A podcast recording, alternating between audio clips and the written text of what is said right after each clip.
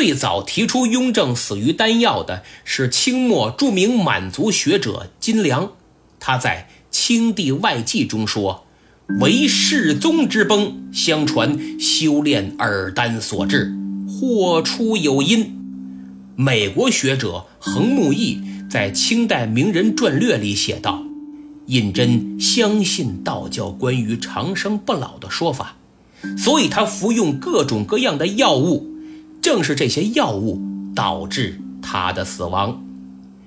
雍正七年二月十六，在给岳钟琪的朱批上，雍正让他找一个叫陆皮仙的道士。岳钟琪查访后上奏说，此人实系疯痴，亦无道行可言。他呀，就是个疯疯癫癫的人，啥能力没有。雍正这才恨恨作罢。这是世宗皇帝第一次派人找道士。第二年，雍正八年五月初四，十三爷允祥去世，雍正备受打击，身体开始不行了。就在五月，雍正传旨各省督府寻找修道之人为自己治病，谕旨说。可留心访问，有内外科好医生与深达修养性命之人，或道士，或讲道之儒士俗家，一面奏文，一面着人优待送至京城，真有用处。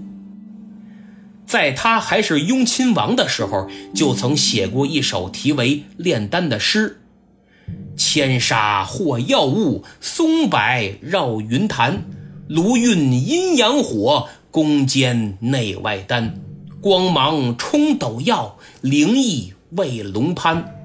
自觉仙胎熟，天福将子鸾。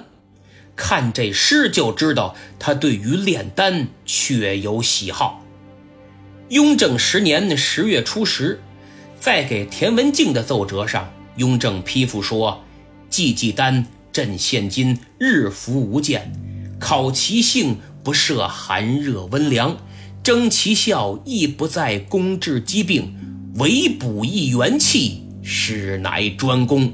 就是这个丹药啊，不再治病，再补益元气，效果不错。朕一直在吃。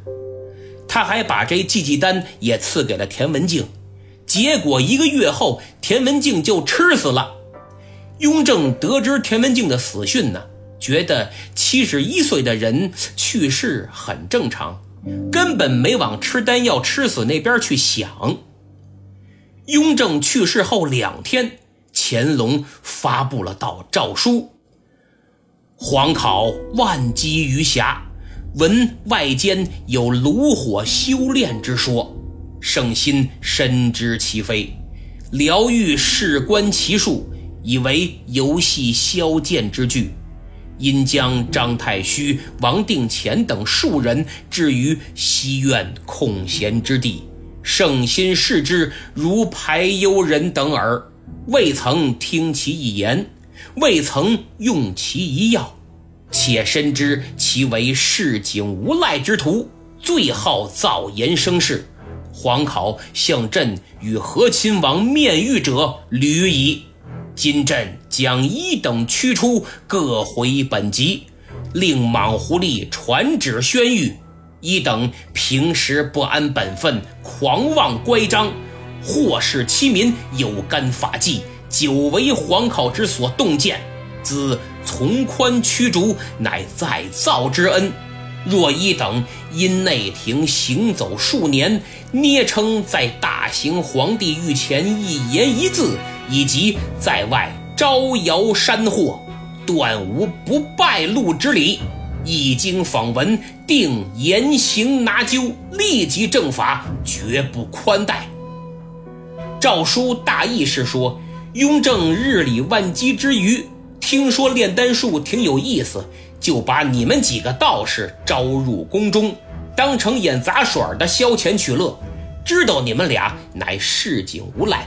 都是骗人的把戏，跟我们讲过很多次，所以没听你们一句话，没吃你们一粒丹。现在，朕把你们赶出去，但给我听好了，你们平时违法的事儿可没少干，能放你们走乃天大的恩典。如果你们出去敢造谣生事、蛊惑人心，只要抓住，定斩不赦。诸位，乾隆这封诏书真是此地无银三百两啊！您想想，刚登基两天，各种事情要交接，很忙。突然下旨赶走两个道士，还着重强调说：“我父皇可没吃你们一粒丹药，你们出去也别乱说，别造谣，管不住嘴的话就得死。”请问，怕他们乱说什么呢？哎，对喽，当然是雍正死亡的真相嘛。